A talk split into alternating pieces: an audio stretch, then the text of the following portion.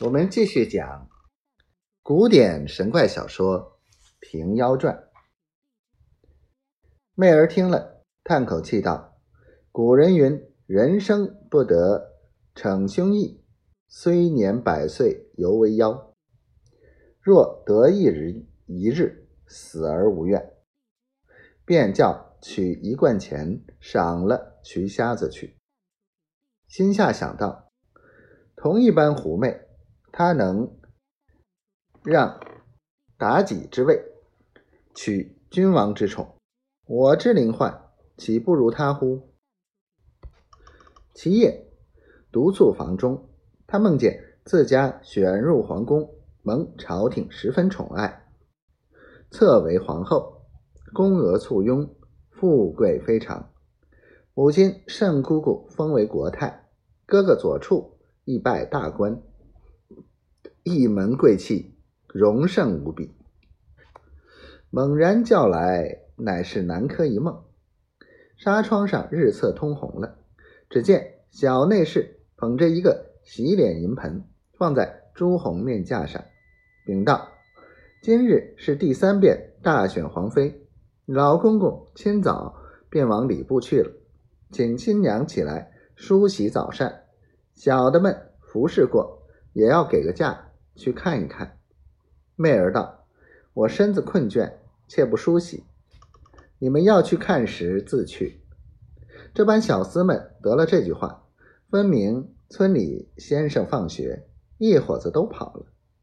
媚儿道：“既是第三遍大选，合成美色，都聚在一处，我也去看看是怎么样。”起来梳洗，对着明镜道：“似我这般颜色。”便人类中也稀少，却困守此地，可不枉了我心灵性巧。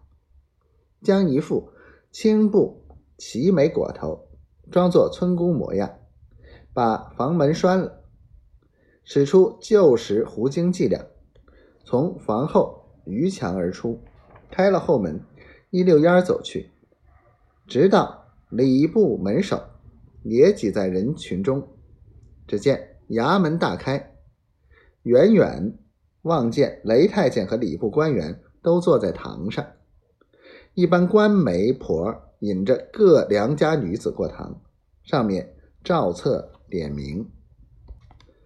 从东角门进，西角门出，也有贫户爱女的父母自家跟随在门外伺候，也有官家小姐整队家人养娘跟着，总来何止百人，都是。十三四岁的，其间眉清目秀、红唇齿白的也尽多，只没有个超群的娇姿、出尖的美色。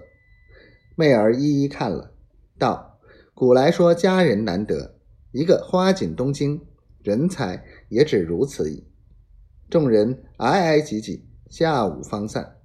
媚儿躲在土地堂中，至晚竟不回家，发个痴念头。要往朝廷大内，便看三宫六院如何富贵。